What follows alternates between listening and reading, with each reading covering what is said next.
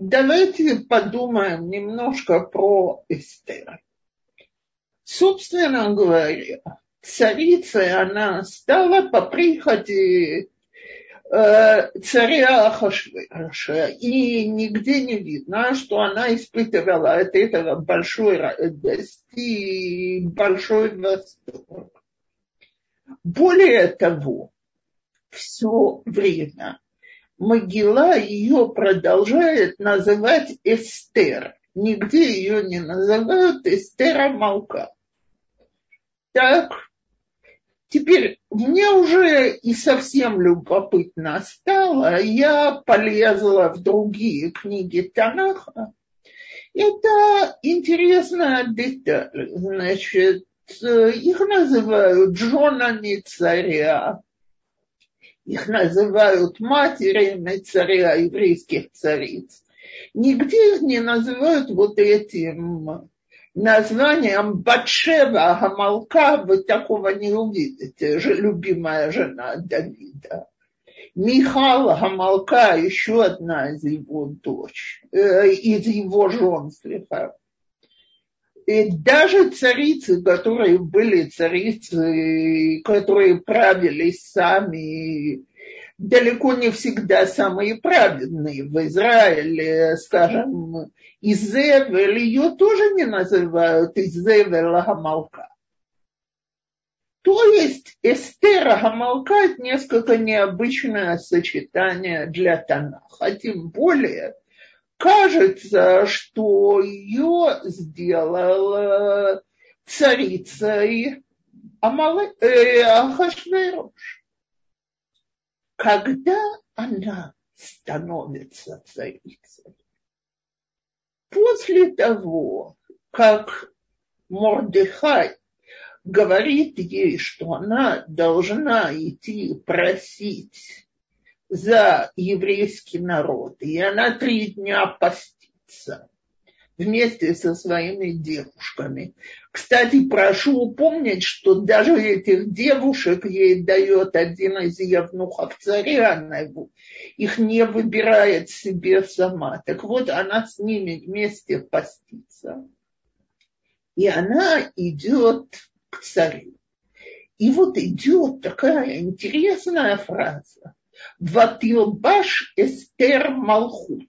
И одела Эстер царствие на себя. Ну, знаете, действительно звучит странновато.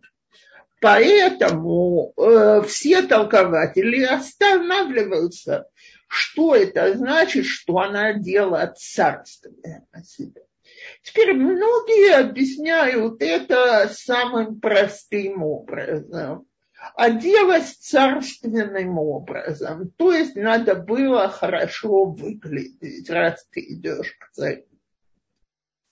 Но интересно, Раши приводит Мидраш, и многие толкователи идут в этом направлении по-разному, э, что она э, почувствовала руах Акодыш, Святой Дух. И отсюда наши толкователи делают уравнение. Малхут царство – это Святой Дух. И к этому толкованию я тут же вернусь. А Малбим говорит, что она одела на себя царство – так, что ее вид стал некой ее униформой, с которой она пошла к царю, и я первый раз в жизни задумалась над этим, а как ее пропустили в этот внутренний дворик царя. Так вот, никто не посмел ее остановить, настолько царственно она выглядела вот это ее царское достоинство, Руаха Кодыш, Дух Святыни, он был тот, который ее вел в такой ситуации. А для кого она это все сделала? Для того, чтобы попытаться спасти еврейский народ с огромным риском для себя. вот тогда она и почувствовала вот этот вот Святой Дух.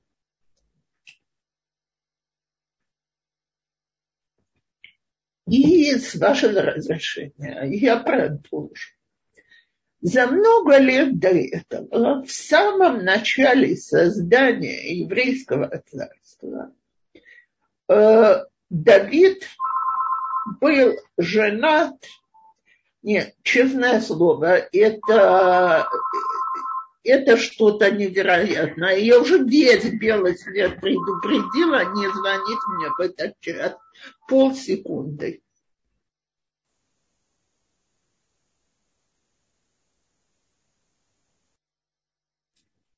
Прекратили, так я буду продолжать. Так вот,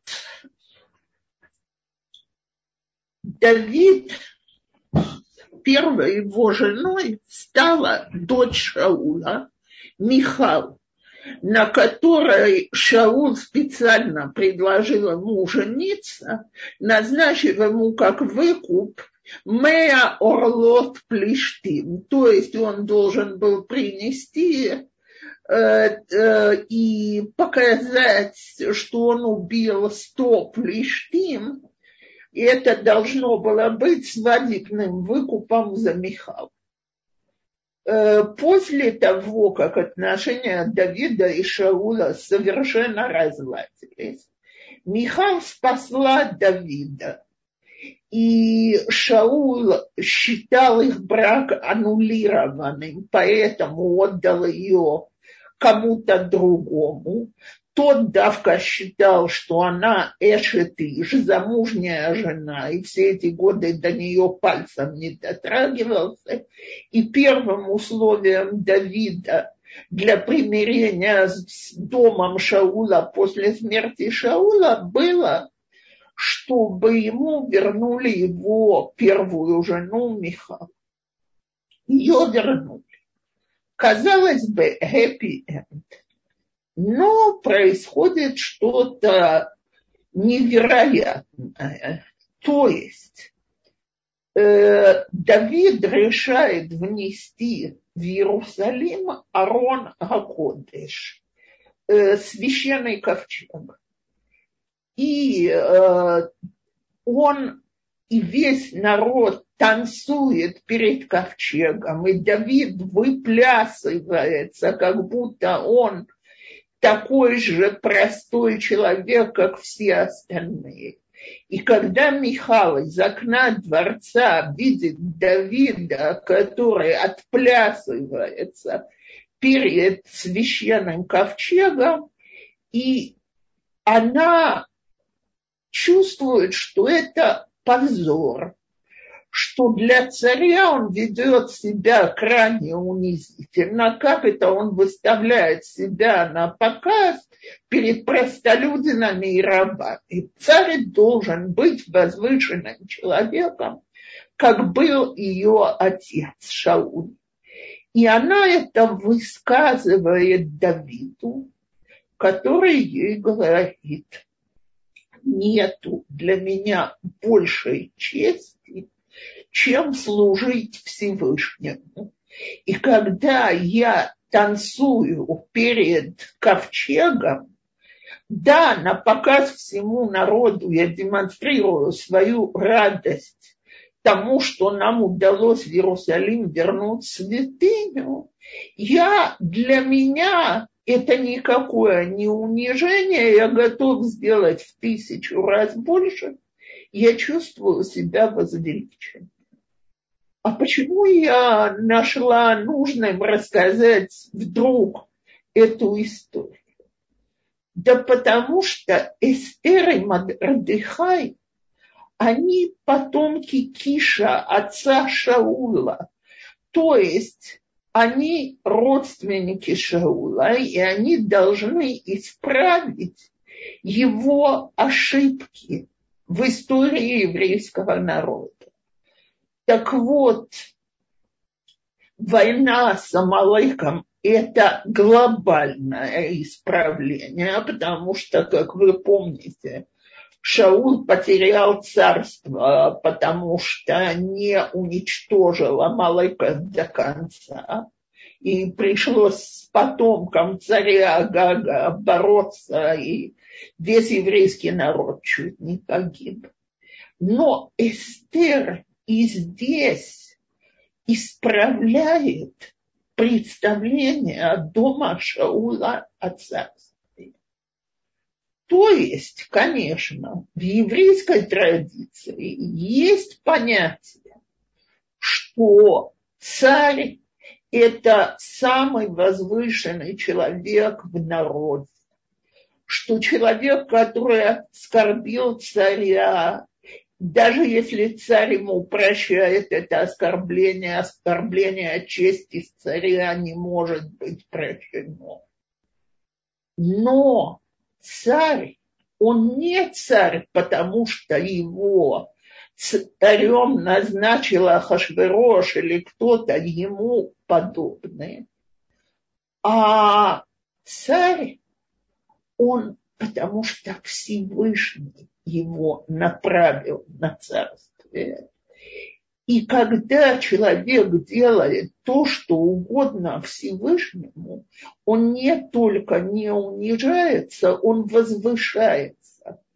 Поэтому Эстер готова упасть к ногам царя и молиться, и просить, и умолять его, чтобы он сохранил жизнь еврейскому народу.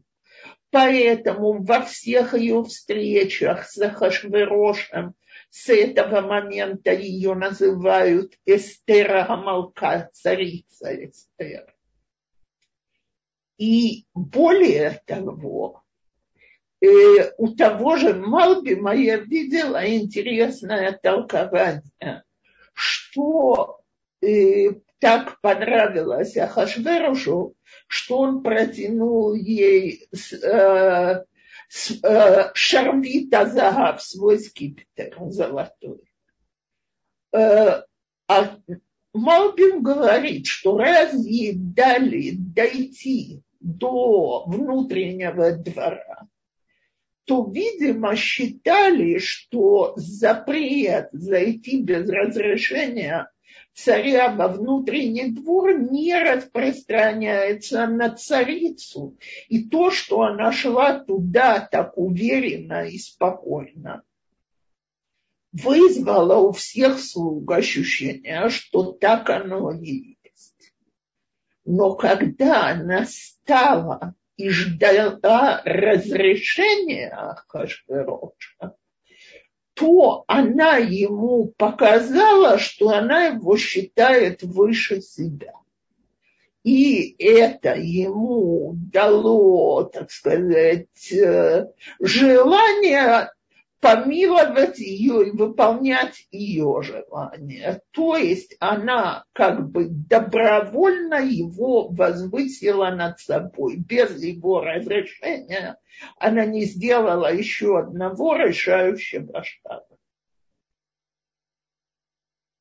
Теперь я глубоко убеждена, что она это делала не от страха перед Ахашверошем, есть э, э, толкование, которое говорит, что когда он ее спросил, кто посмел попытаться уничтожить еврейский народ, значит, э, она ему сказала, Иш царь Ем, человек э, плохой и враг наш, и она рукой хотела на него показать, подошел ангел Гавриэл, хранитель еврейского народа, и оттолкнул ее руку в сторону Гамана. И говорят наши мудрецы, что она в этот момент была настолько переполнена святостью, что считала, что это время от конца Галута, то есть станет ясно, что царь земной, он никакой не царь, и царит только царь небесный, а Малах Гавриил есть как бы продемонстрировал, что время еще не пришло, пока что мы в Галуте, и победа будет над Амалеком, которая будет выглядеть естественной, а не проявлением воли Царя Небесного.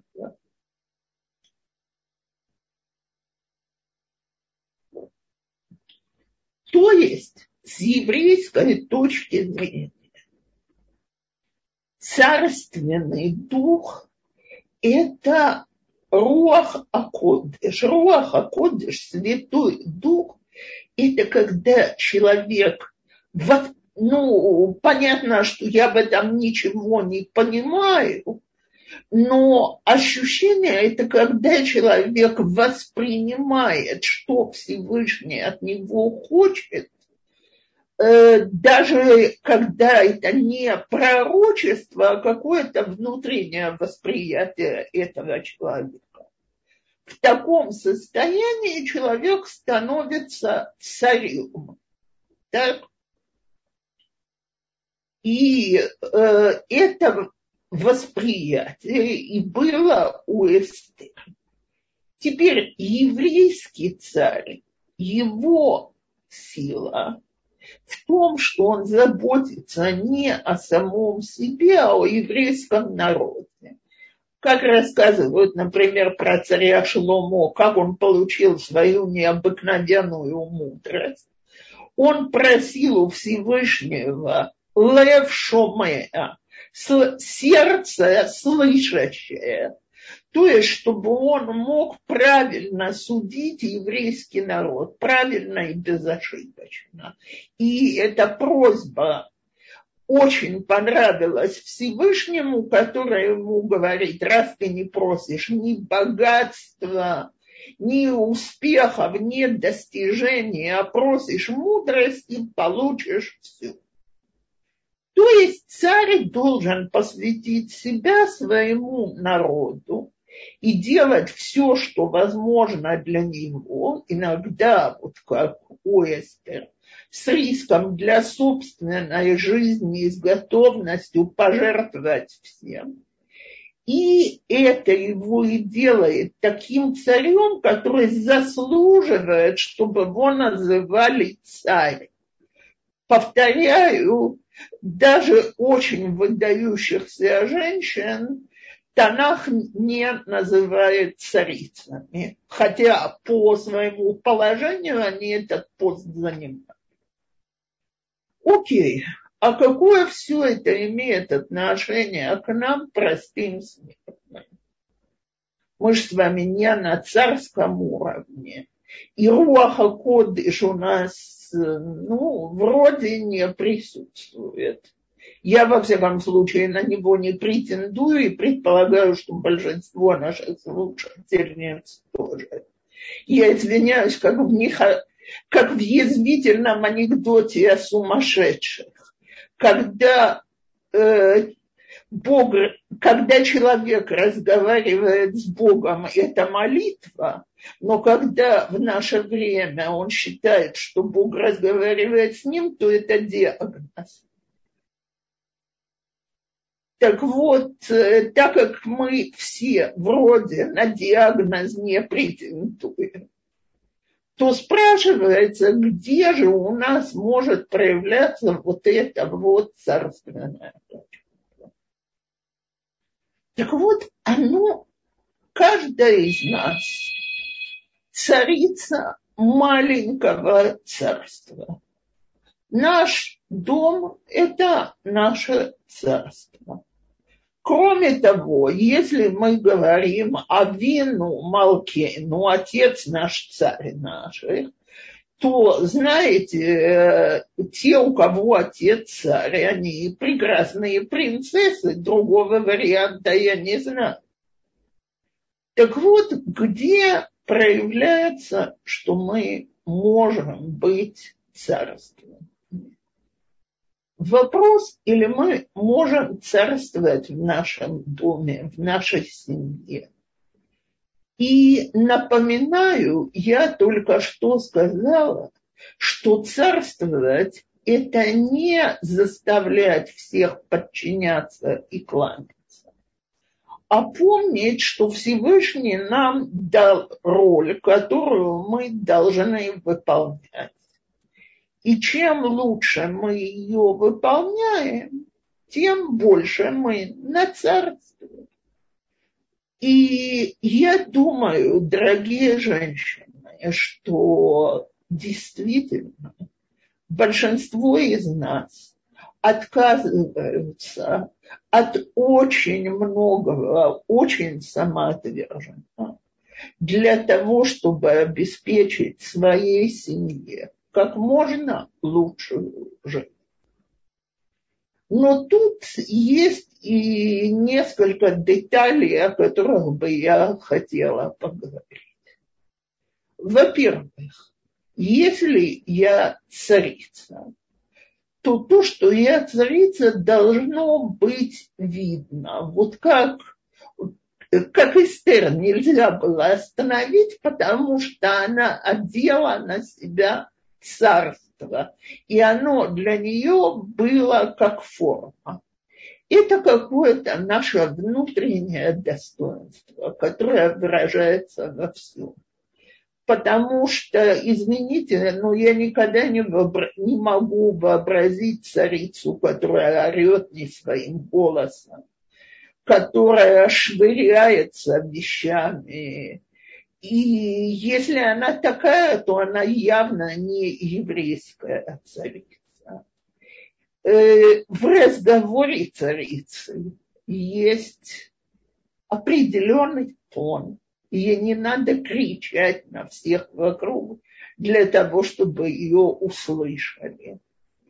Э, она не пользуется определенными выражениями которые мы здесь не будем приводить и употреблять.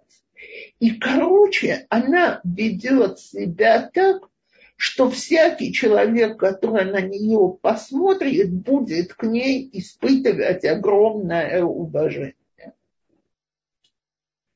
И я всегда говорила про свою маму все годы, что она в моих глазах была королевой.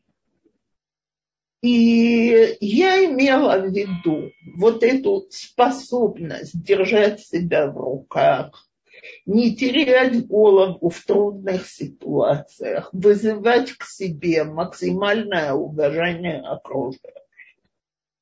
Но когда она стала уже очень старой, и когда деменция ее пожирала, я увидела еще одно качество, и меня это просто потрясло. Э, я была с ней как-то всю ночь в больнице. Э, Галит, как по-русски сказать, миюн? Приемный покой.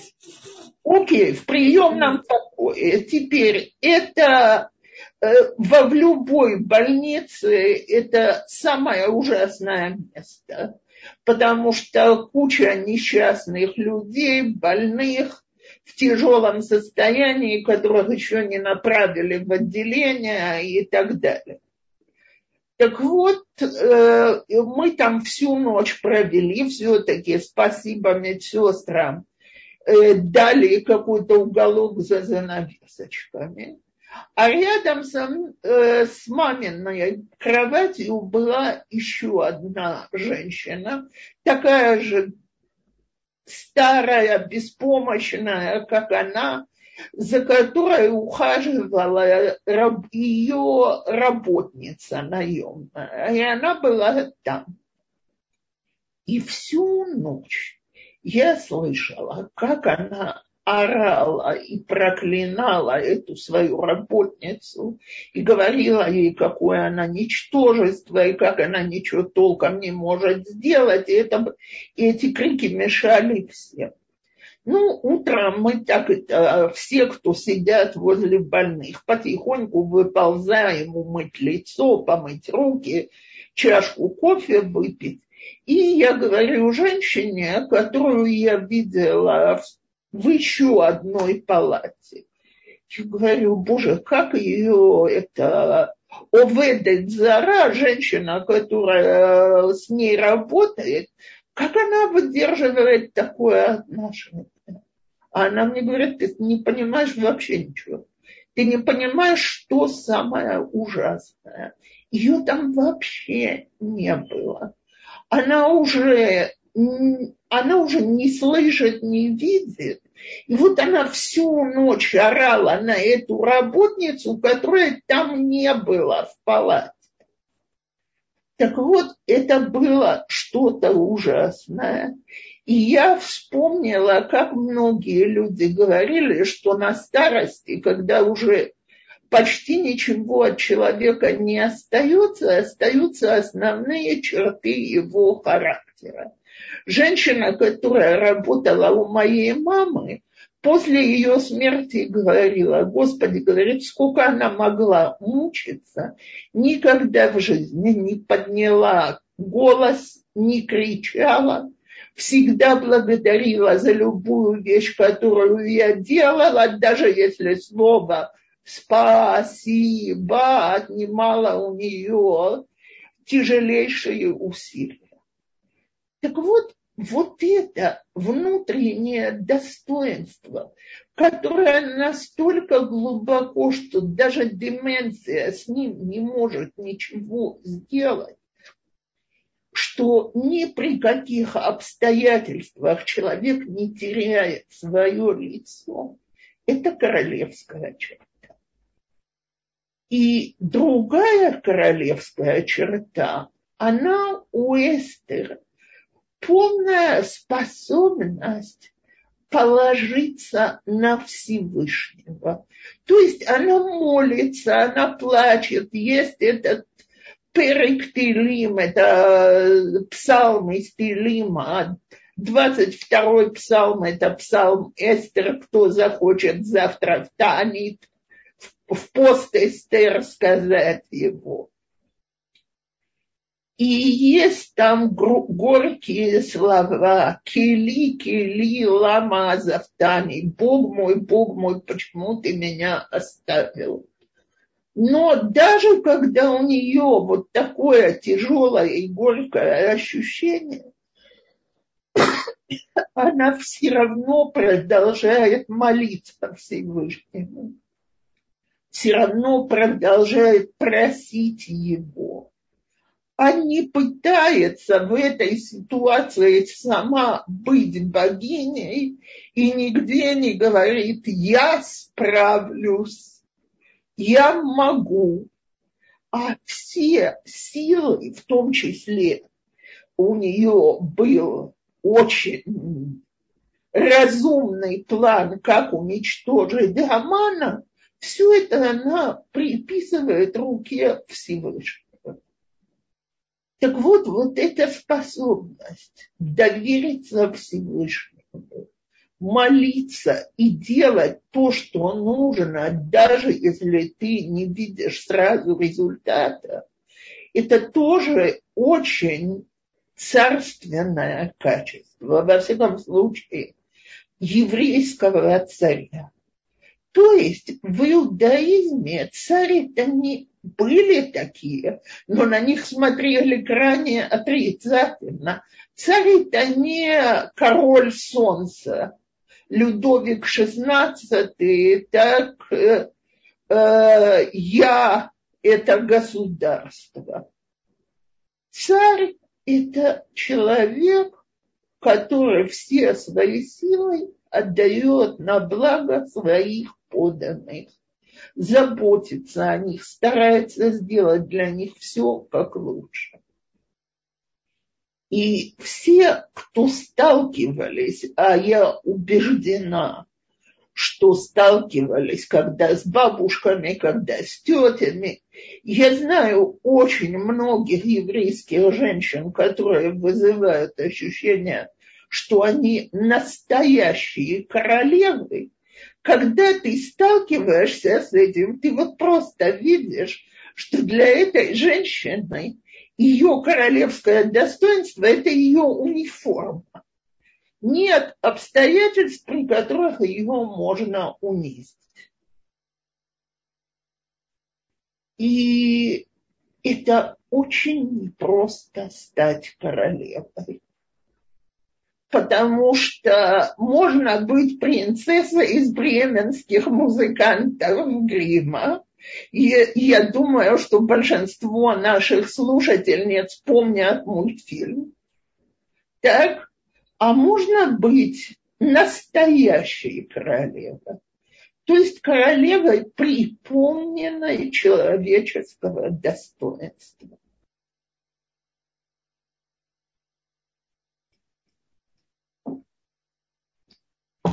И для того, чтобы построить в себе это качество, я, знаете, я про себя всегда говорю, что все мои служительницы и ученицы даже не могут представить себе, насколько они мне помогли себя воспитать. Потому что немало случаев в моей жизни было, когда мне хотелось разораться, раскричаться, запустить чем-нибудь.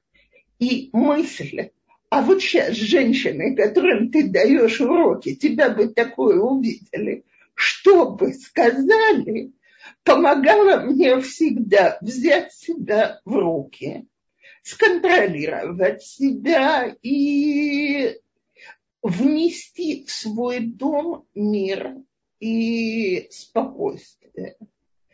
Так вот, женщины, э, я, мой сын говорит, что он абсолютно убежден, что технический прогресс пришел для одной вещи. Для того, чтобы мы наконец поняли, что это такое Айн Роав, Озен Шомат, Викома Асеха Бесефер Михтевим. Глаз, который тебя видит, ухо, которое тебя слышит, и все твои деяния в книгу записываются. Так в мире, в котором мы сегодня живем, мы знаем, насколько это легко Э, следить за нами. Может, нам это очень неприятно, когда за нами люди следят. Но мы можем понять, что если людям так легко уследить за нами сегодня, то есть над нами все время вот этот глаз Всевышнего. И я когда-то одной женщине сказала, и говорю, придем на тот свет, что скажем Всевышнему. А она, она начала кричать, только не запугивайте меня. Сказала, при чем тут запугиваете? Я не хочу, чтобы мне было стыдно. Так вот, когда мы себя ведем достойно, нам потом не стыдно нашего поведения. И очень часто, когда человек говорит себе, окей, я секунду сдержусь, и это будет на пользу моей семьи, моим детям, моему мужу, а отсюда и мне самой, потому что я сохраню свое достоинство и буду такой дочкой короля, как положено, я думаю, что вот это в нас заложено от Эстер.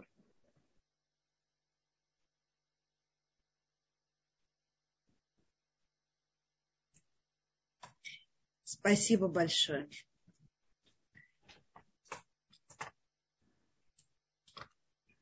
Мне, не знаю, наверное, это какой-то идеал, к которому мы все стремимся, да, и кем себя хотим видеть. И вот э, и смотря на себя, на свою жизнь и строить. Но это как бы идеал. И в... А как есть какие-то, может быть, более простые рецепты, на которые обратить внимание, и стоит вот мел взять какой-то первый этап, да, первое препятствие и изменить что-то в себе или попытаться в себе воспитать этот стержень, на который может быть все наложено. Например, лишенара. Например, или вот э, сейчас Песах близится.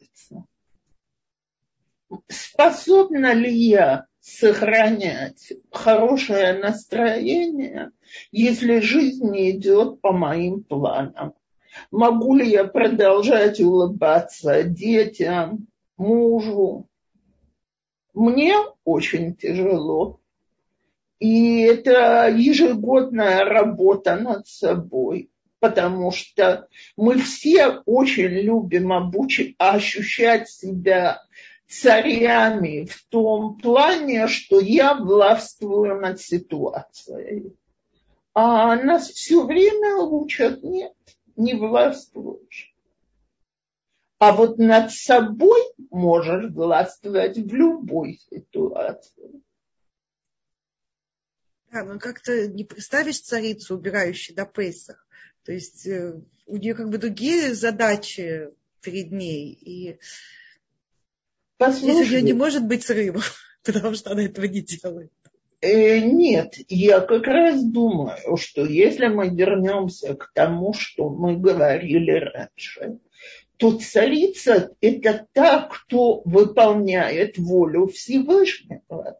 И если Всевышний сказал ближайший месяц посвятить подготовке к Песаху, к Песаху, а не к весенней уборке, скажем так, то это значит, что когда я убираю на Песах, это очень царственный акт.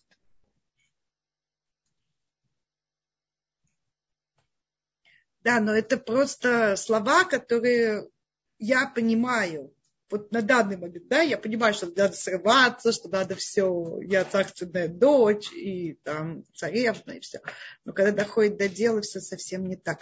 Может быть, есть какой-то рецепт, там, выдохнуть, как-то в чем-то вспомнить. Вот как вы сказали, вспомнить своих учениц, что-то, что, что могло бы помочь прийти в себя. Болит, вы знаете что? Я все больше и больше учусь. Я думаю, что люди видели и слышали, что я говорила после короны. Нас все время учат. Вы не властвуете над ситуацией. Вот психологически. И все, буквально все психологи говорят, что у человека по жизни всегда есть только две возможности, когда что-то не идет так, как он хочет. Одно – это изменить ситуацию, если это можно. А второе – это изменить свое отношение к этой ситуации. Так вот, если я умею себе сказать, окей, э, действительно, знаете, как когда-то рассказывала моя подруга, э, действительно трудно вообразить что-то более неприятное. Вымыли холодильник. Одна из самых кропотливых работ на перед Песохом. И когда стали вещи раз, возвращать назад, яйцо вылетело из рук, разбилось, и все в этом желтке, белке и она говорит, в первую секунду она чувствовала, что ей хочется просто заорать. А потом она себе сказала, ну это же не хамец, я сейчас вытру, все, хватит. И засмеялась. Так вот, когда мы оказываемся во всех этих пиковых ситуациях, э, то я поделю, я извиняюсь, что я так резко оборвала, но я хочу рассказать о книге, которую я сейчас читаю, и меня уже давно ничего так не потрясало. Книгу написал Дови Вайнрот, не раввин, а человек, который был женат на Хани Вайнрот. А кто такая Хани Вайнрот? Молоденькая женщина, которая вышла замуж, у нее быстренько родились первые трое детей. А дальше она себя плохо чувствовала, пошла делать анализы, а а результат был самый страшный, выяснилось, что у нее рак. И врачи ей, э, врачи очень любят человеку выдавать сроки жизни, сказали, что ей осталось несколько месяцев. Она прожила больная раком 10 лет все это время лечилась, огромное количество людей за нее молилось, она растила детей. И она э, стала для большого количества людей из самых разных кругов духовным вождем. Она в свое время учила психологию, когда пришел этот диагноз. Она сказала, окей, я уже степень по психологии получить не могу. Но я создам свою психологию. Так вот, меня, я, и я сейчас читаю книгу, которую о ней написала ее вдовец. И он там пишет такое. И я думаю, вот я про нее много слышала, что она была самая настоящая королева. Лично я ее не знала, но все, кто ее знал, они именно так отзывался. Но она говорит, он, то есть он говорит в своей книге от ее имени, что есть страдания, которого мы не можем избежать, а есть страдания, которые мы можем избежать. Например, э, когда человек э, должен лечиться, то этого не избежишь. Болезнь – это такое страдание, от которого ты уйти не можешь но решить, перестаешь ли ты из-за этого радоваться тому, что есть в жизни, или все-таки продолжаешь радоваться детям, близости с мужем и друзьями, с Всевышним, это уже твое решение. Или ты погрузишься в депрессию, или ты будешь жить по-хорошему. Так вот теперь давайте вернемся к Песаху. Нервотрепка с его подготовкой – это ненужное страдание, которое мы каждый год сами себе доставляем. Подготовка – это работа, которую нужно проделать. И мы все прекрасно знаем из опыта последних стольких лет, сколько мы соблюдаем Песах, что он все равно в конце концов наступает не так чисто и не так организовано, как нам хотелось, а кто сказал, что оно так должно быть. Так вот, если себя спросить посередке, ну ради чего ты убиваешься и ради чего ты себя мучаешь, то можно от очень многих вещей расслабиться немножко и отпустить.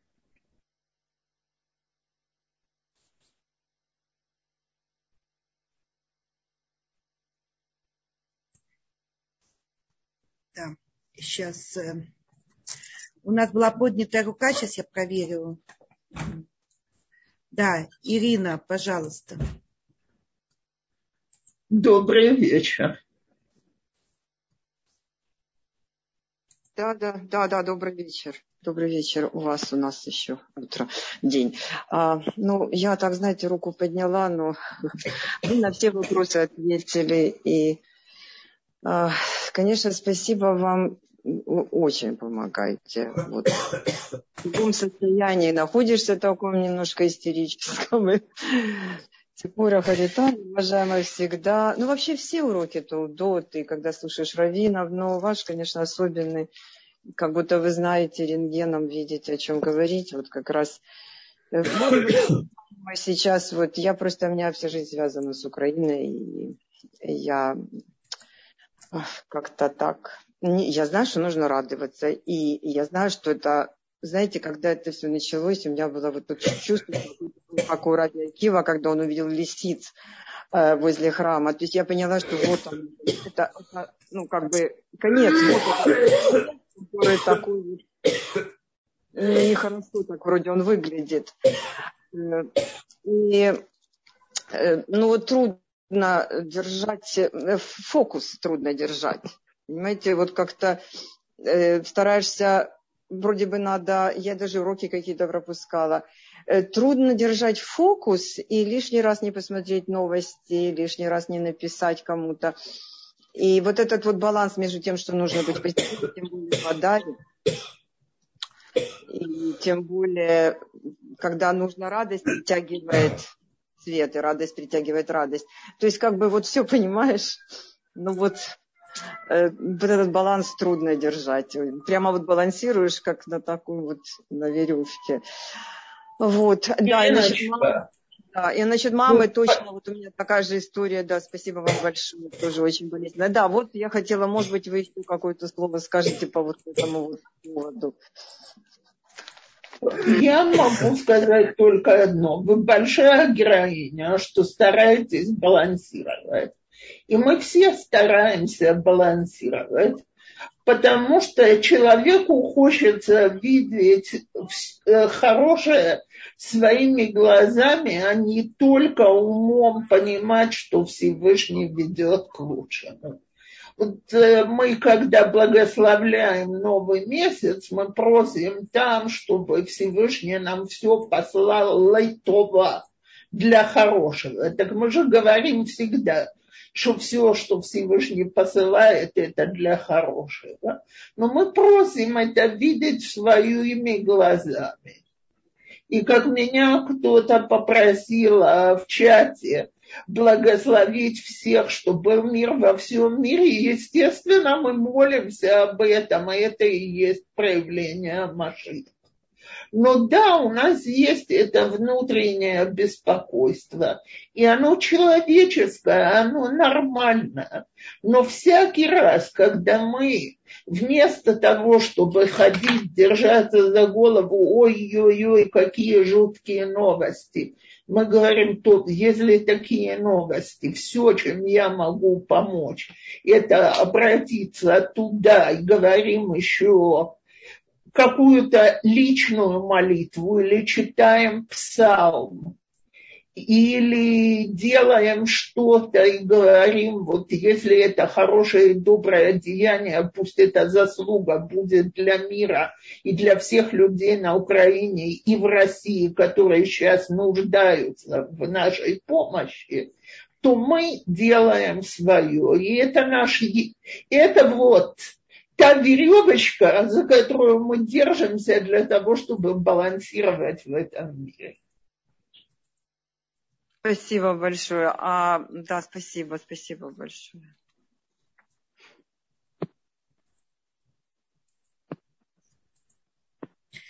Эм, да, спасибо. Сейчас э, я хочу предупредить, что у нас отключен чат по техническим причинам, поэтому все мой телефон, кто не знает, я могу сейчас в чате написать.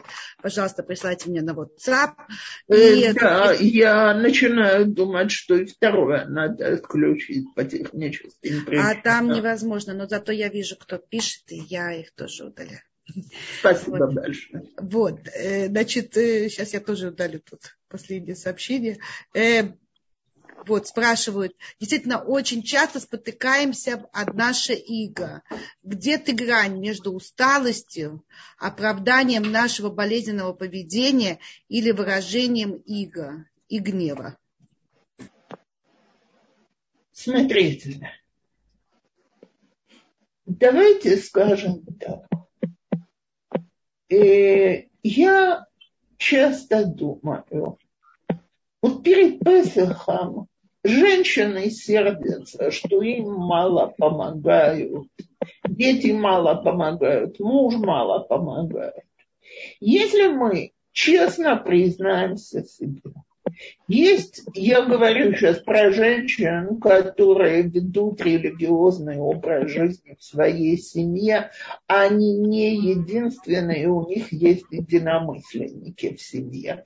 Я знаю, что есть и люди, которые решили для себя, что они соблюдают в доме, где другие не соблюдают, и им намного сложнее но я буду говорить о тех, э, которые, когда семья религиозна, ни один человек не допустит, что в доме остался хамец.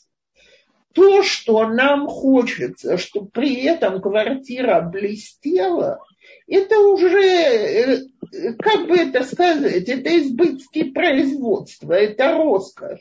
Я не предлагаю от этой роскоши отказываться, если у нас есть сила и здоровье. Но если это приводит к гневу, ссорам и вспышкам, я когда-то разговаривала с одной женщиной, которая сказала мне, что она принципиально перед Песохом не делает весенней уборки. Я сказала тогда, что когда мне дадут еще одни весенние каникулы для весенней уборки, я не буду пытаться делать весеннюю уборку перед Песохом, но сказать себе, вот умом, что важнее на этих весах. Сохранить хорошие отношения с мужем и детьми, или чтобы дом блестел, а зато мы бы не разговаривали между собой. И тогда очень многие вещи можно на них посмотреть по-другому.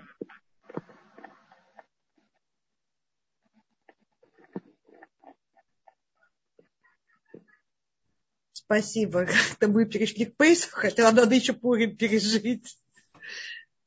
А Пурим то же самое. Нам очень хочется, чтобы все было так, как мы замыслили.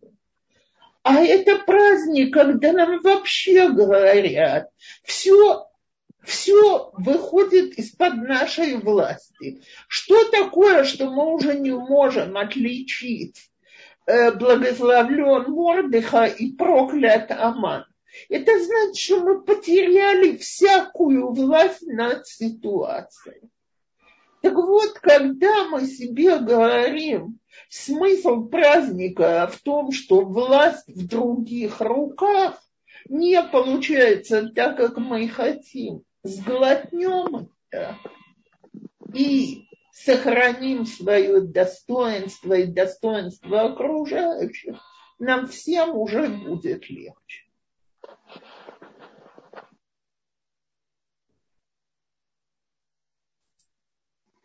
Я вот не могу найти вопрос. Был очень интересный вопрос, но я его пока не вижу. Я еще поищу, к сожалению, тут.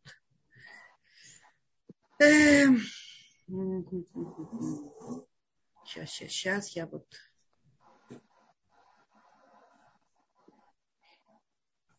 Вот, здесь был э, комментарий или вопрос, я даже не знаю, как это назвать, по поводу э, обсуждения Михаля и Давида, их отношений.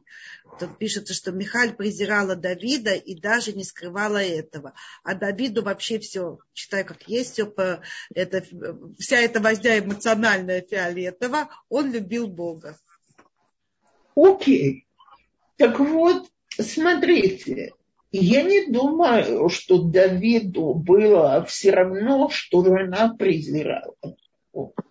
Нет ни одного мужчины на свете, для которого это, которому все равно. Но Давид может себе сказать, что мне больше хочется того, чтобы меня жена уважала за мнимую важность, или то, что я вижу по-настоящему важным. И он нигде не сделал ничего для того, чтобы оскорбить Михал. Она выбрала быть оскорбленной этой ситуацией и презирать его. Понятно, что если бы он, скажем, э, ну, не в такой жуткой форме, как Ахашверош хотел выставить Вашти, но если бы он сказал Михал, ты тоже должна идти танцевать перед Всевышним, потому что я считаю, что вот так самое главное, бери бубен и танцуй с женщинами. Я тебе, я царь и муж тебе так приказываю. Это было бы насилием над Михаилом. И тогда ее сопротивление было бы актом достоинства. Давид выбрал, что он делает, и на него не повлияло отношение жены. Он себя, он не повел себя по-другому и не считал это потерей своего достоинства.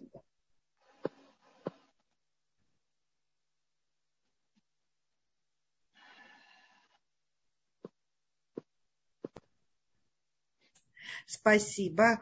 Эм, и э, у нас следующий вопрос.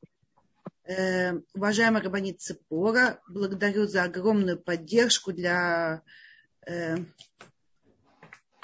для времени в период Пейсаха. Это такая важная поддержка. Я внутри себя нашла мир и гармонию. Спасибо вам. Очень приятно это слышать и желаю не потерять это в тяжелые минуты.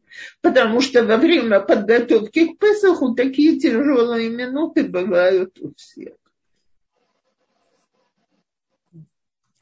Мне так жалко, вот был один вопрос, я его видела, а сейчас не могу найти, проверю, может быть, он в Ютьюбе был. Э, не знаю, не могу найти.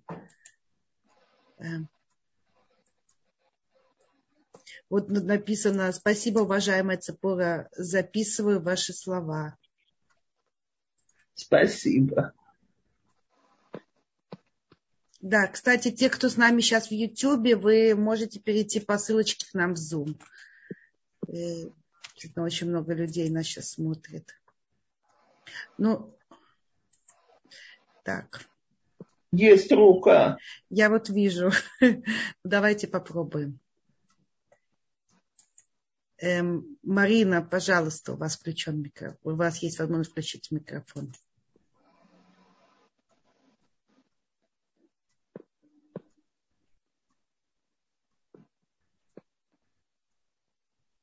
Марина?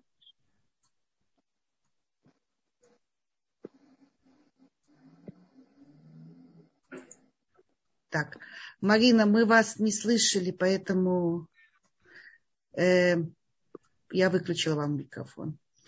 Ирина, у вас включен микрофон. Вы хотите что-то еще сказать или это случайно?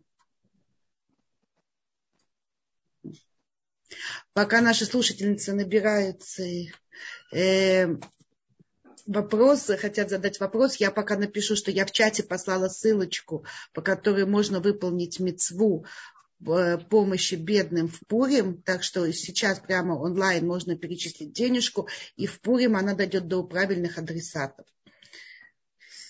Э, давайте еще раз. Марина, пожалуйста. А, добрый вечер. Добрый вечер. А, я в прошлый вторник э, говорила по поводу волонтеров в Москве, и одна женщина попросила телефон, и Галит должны были его передать, и вы не передали, видимо так как Галит ко мне не написала ничего. Я могу сегодня написать Галит свой телефон. Помните, mm-hmm. мы разговаривали о том, что пожилым людям помогают? Нужна помощь, да, да, да. Вот, и что мы убираем кладбище раз в год. А, я по этому поводу. Спасибо огромное, Марина. Если вы можете, действительно, пошлите эти телефоны чтобы Галит могла их э, дальше. Мне, мне что-то переслали, только не поняла, что это. Где должна да, Женщина а, а, в прошлые, э, на прошлой неделе, во вторник, женщина так. попросила связаться с организациями благотворительными в Москве, потому что, видимо, ей нужна помощь для кого-то из пожилых родителей, так. родственников. И я, я дала свой телефон, но я Да, могу... но со мной никто не связался. Ваш телефон я видела, а, сам, а никто не связался со мной. Тут, дорогие женщины, так мы объявляем. Есть телефон, по которому можно получить волонтарную помощь для престарелых в Москве, а также попросить чтобы могила родственников была включена в эту годовую уборку. Поэтому э, еще раз, э, Марина, вы, вот я свой телефон дала, свяжитесь со мной, а я, тот, кто свяжется со мной, я передам ваши координаты. Теперь я больше понимаю, что, что от меня требуется. Окей. Okay. Большое спасибо. спасибо за эту огромную мецву. Да, спасибо, действительно. Так. И я все же хочу вернуться к своему вопросу. Знаете, я очень много наблюдаю за женщинами, вот э, религиозными, и ты сразу чувствуешь такой стержень, и, который в них есть. И мне кажется, что я они как бы не предают себя. У них вот это внутреннее достоинство себя, оно, они его несут. И, и мне кажется, что это одна из вещей, в которой я уже задала этот вопрос, это лишонара, что насколько, говоря лишонара, ты предаешь себя и опускаешь себя.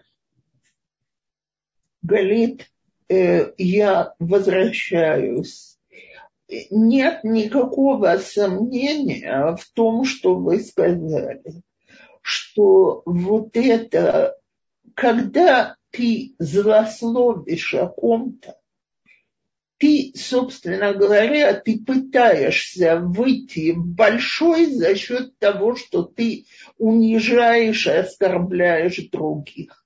Что может быть более унизительно для самой себя? Так?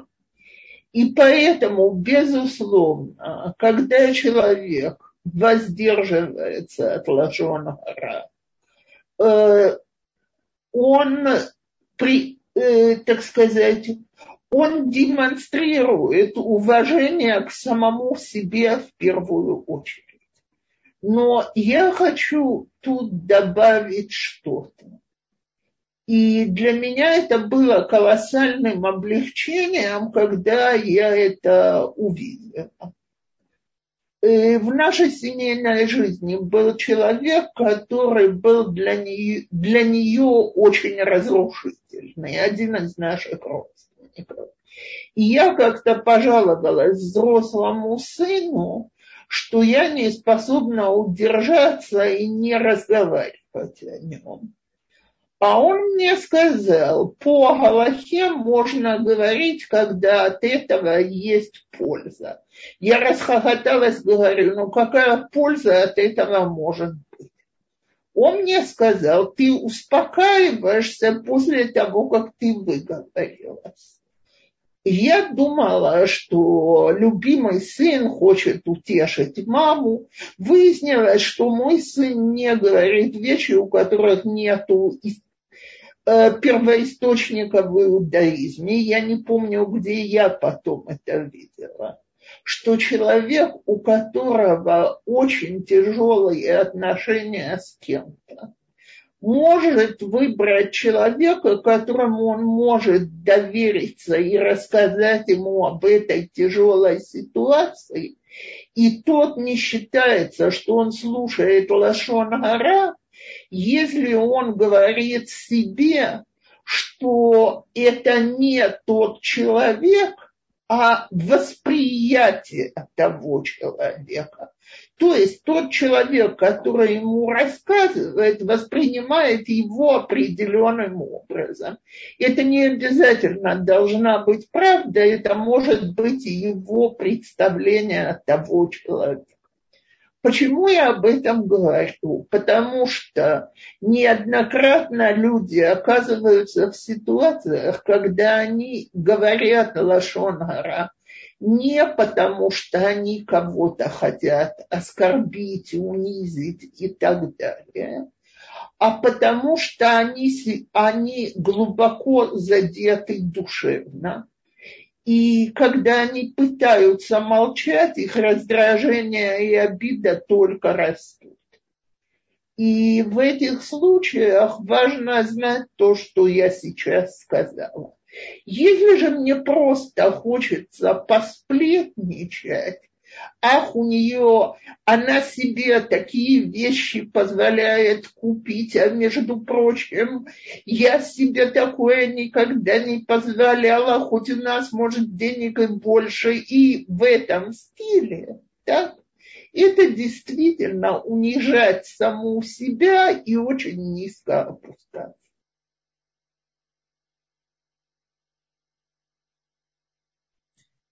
Спасибо. Я вижу у нас поднятая рука.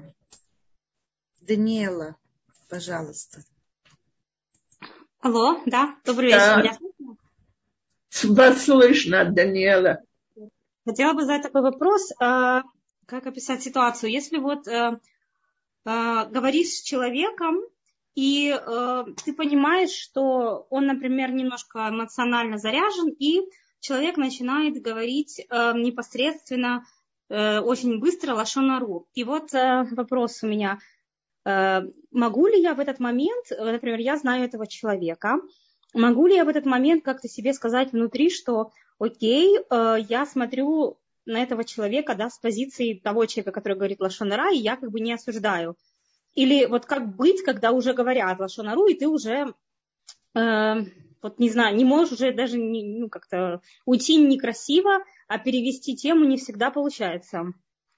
В этих случаях, когда человек оказался в таких ситуациях, он должен себе сказать, и это очень односторонний взгляд на человека, на людей, на ситуацию. Я этому не верю.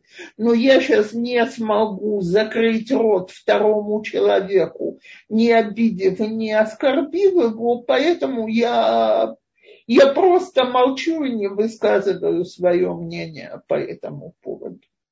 Угу. Но иногда внутри не совсем удается, как бы, иногда э, все равно это то, что говорит человек, все равно как бы ну, делает какой-то отпечаток, да. То есть это очень сложно, даже бывает так выйти, да, из как бы из этого, ну, какого-то спектакля и говорить, что я типа э, ну вот, как сказать, иногда ты тоже раз, раз, и ты эмоционально тоже, бывает, тоже думаешь об этом человеке, тоже что-то, ну вот, не то. Очень сложно, ну, не всегда так Абсолютно согласна, абсолютно согласна. А поэтому очень важно себе напомнить, что ситуация была непростая, и то, что я о нем услышала, явно не объективно. Угу. Окей, okay, спасибо большое, спасибо. Спасибо. Э, Рабанит Цепора, вам здесь пишет, дорогая Цепора, слушаю вас из Украины, благодарю вас за урок, оживаю душой. Барух Хашем. Э, спасибо вам огромное. Меня слушательницы из Украины трогают до слез.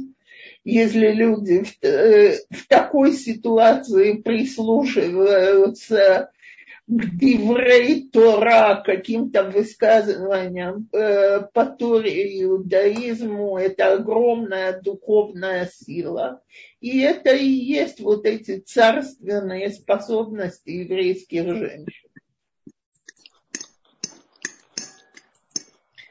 Спасибо. Э, здесь э, вопрос э, технический, как перевести сдаку из Москвы. Пожалуйста, я телефон свой дала, давайте я еще раз продиктую. Напишите мне, я вам вышлю инструкцию, она есть. 972 52 750 49 62.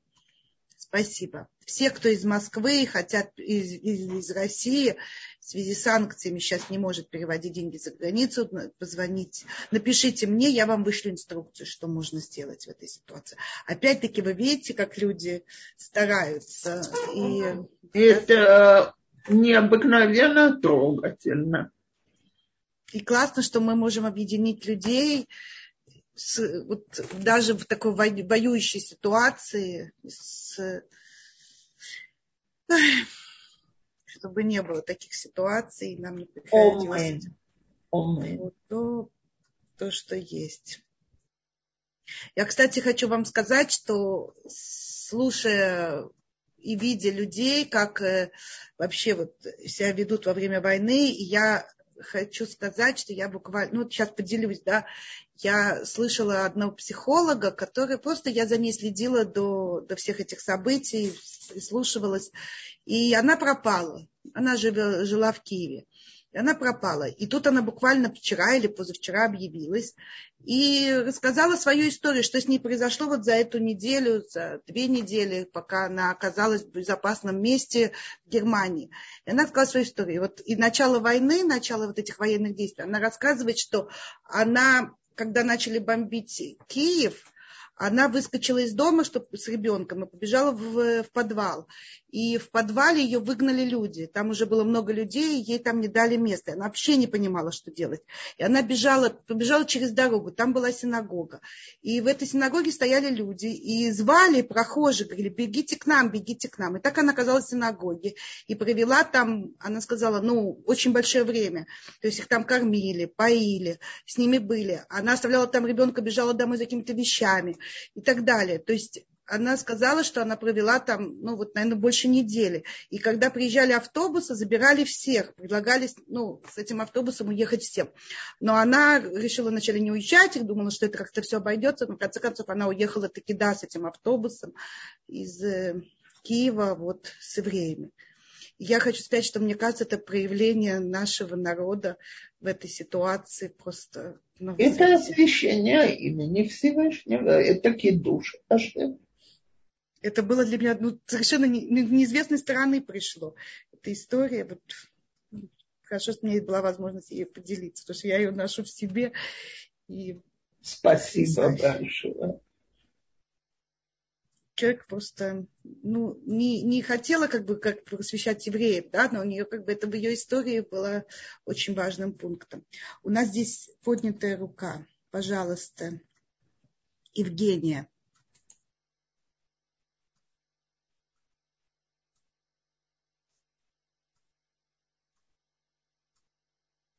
Евгения, у вас есть возможность включить микрофон. Так, кто у нас еще?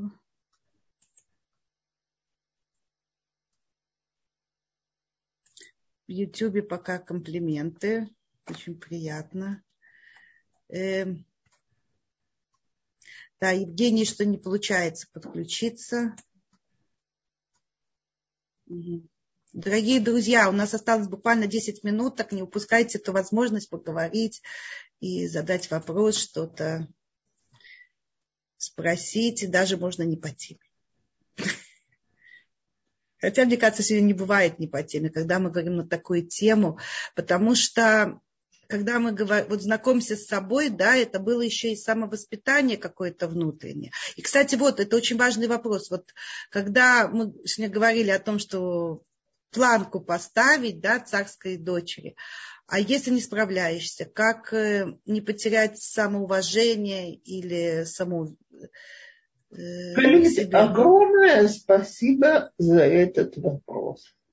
Потому что я всегда говорю, что если мы не понимаем, что мы всю жизнь растем до этой нашей планки и ждем от себя, что мы завтра станем такими, как мы запланировали, то нас, несомненно, ждут разочарования. А если мы себе говорим, да, э, мы тренируемся, для того, чтобы прыгнуть на такую высоту и перемахнуть через планку, знаете, сколько тренировок нужно и сколько раз падают, ногу подворачивают. Так вот, в конце концов, только тот, кто продолжает свои тренировки, у него получается а все остальные, они не занизили планку, они просто перестали упражняться и пробовать прыгнуть. То есть не отчаиваться, все будет хорошо. Все уже хорошо, потому что само то, что мы хотим и работаем, это как в перке вот, ягата, вело мацата алтамин, ты трудился и не смог, не верь в это. Но и не верь, что ты не трудился и смог. Так не бывает. Вот иногда смотришь на людей, и тебе кажется, ну это же не может быть, он же наверняка родился таким. Я помню, как мне моя невестка когда-то сказала, что ей просто трудно уважать доброе сердце моего сына, потому что, ну это ж понятно, что человек вот таким родился. А я, которая помню его очень тяжелым, истеричным, неприятным мальчиком. И видела на протяжении его юношества, как он работает над собой, и как он старается сдерживаться, и как он растет и растет. Я понимала, что это чудо человек сделал своими руками.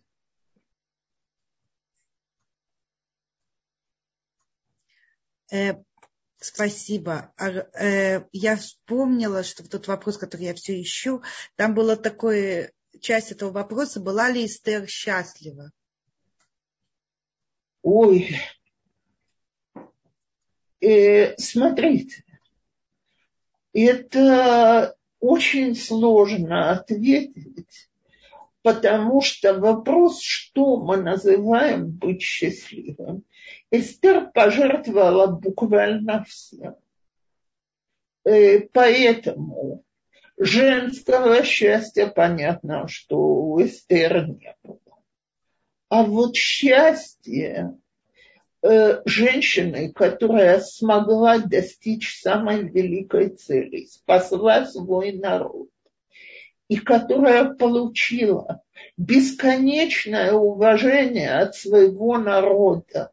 Она же обращается к мудрецам Китвуми Лайдород. Запишите мою историю для следующих поколений. Так, э, ведь было очень много историй чудесного спасения еврейского народа в разных ситуациях. Э, знаете что, возьмите Хануку. Великая история, но в Танах она не вошла. Так вот, я думаю, что есть э, такая, э, такой заголовок у какого-то, не помню, в детстве я читала книжку, которая называлась «Трудное счастье». Так, так вот, я думаю, это очень трудное, но счастье.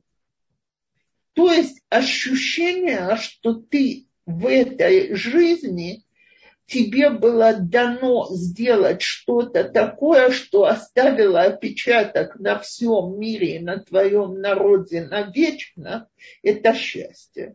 А цена у этого счастья была очень-очень дорогая. Спасибо. У нас осталось пять минуток, и есть два вопроса. Один аллахический, а другой, вот я его сейчас зачитаю. Э, добрый вечер, э, Ципора. Научите, пожалуйста, каким путем можно дать таку для бедных одному уважаемому человеку, но так, чтобы он взял деньги себе, а не раздал другим людям. Спасибо большое за вашу заботу. Работу. Ой, не знаю ли для таких людей есть способы, потому что очень много таких людей счастливы именно тогда, когда они дают другим людям. Я позволю рассказать тебе крохотную историю, она с Песохом связана. Э, значит, после войны э, в Румынии был такой знаменитый Скуленный Рэбе, который занимался помощью всем и вся заботился о еврейских сиротах, был арестован румынской коммунистической полицией, год в тюрьме отсидел, перенес самые жуткие вещи по жизни, пока до Штатов добрался.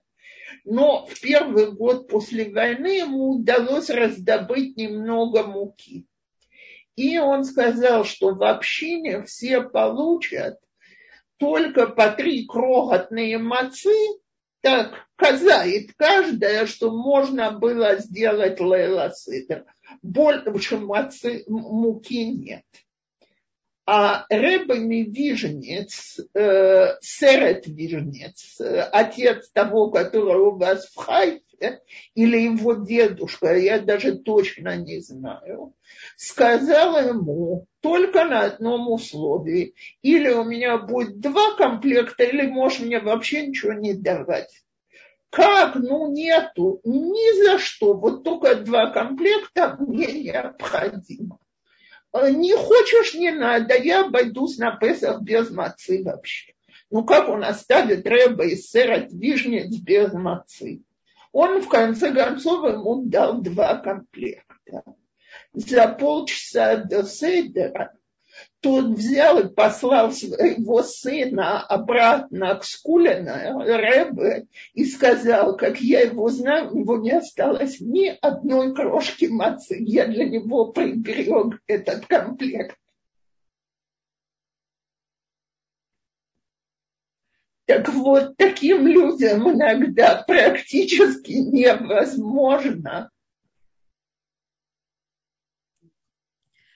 Спасибо. И последний вот вопрос, который уже давно пришел, но аллахический.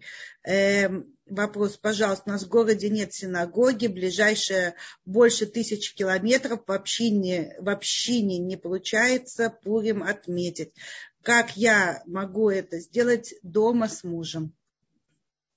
Смотрите, в этом году у вас не получится, я предполагаю, что у вас нет кошерной могилы дома, и вы из нее не можете прочитать. Прочтите текст. Э, дайте вы мужу Мишлох Манот. Он пусть вам даст Мишлох Манот. Две съедобные вещи один другому так э, помолитесь, это можно по, добавить э, Аланисим за чудеса и отложите сдаку для бедных на те времена, когда у вас будет возможность ее дать. А если такие бедные есть сейчас в городе, то нужно дать такую сумму, чтобы человек мог за нее сытно покушать двум бедным.